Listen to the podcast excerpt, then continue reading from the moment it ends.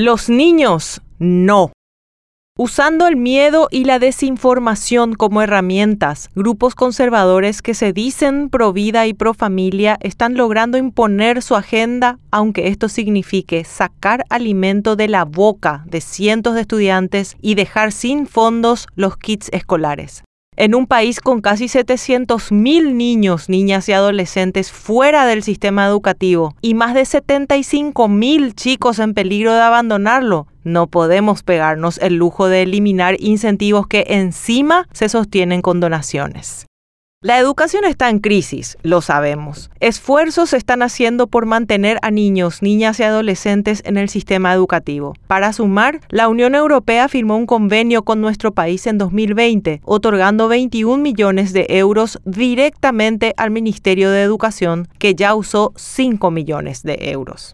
Con ese dinero se pagaron en los últimos años útiles para casi un millón y medio de estudiantes, alimentación escolar para 50.000 alumnos, libros de refuerzo en castellano y matemáticas y reparaciones urgentes en infraestructura, además de financiarse otros proyectos pero buscando imponer una educación pública basada en sus creencias religiosas, grupos evangélicos y católicos apoyados por oportunistas políticos principalmente cartistas iniciaron una campaña contra el convenio.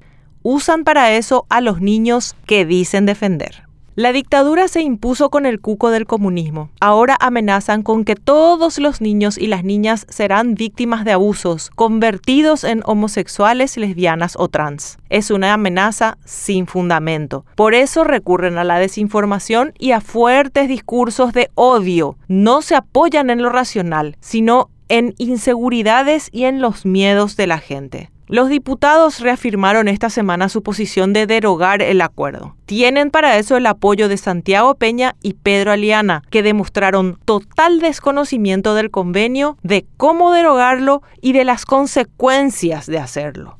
Quienes toman las decisiones no tienen sus hijos en escuelas públicas, no reciben el alimento más importante del día en el aula, ni usan una letrina porque no hay dinero para infraestructura. Los hijos y los nietos de los líderes pro familia no dependen de kits escolares ni de materiales de refuerzo.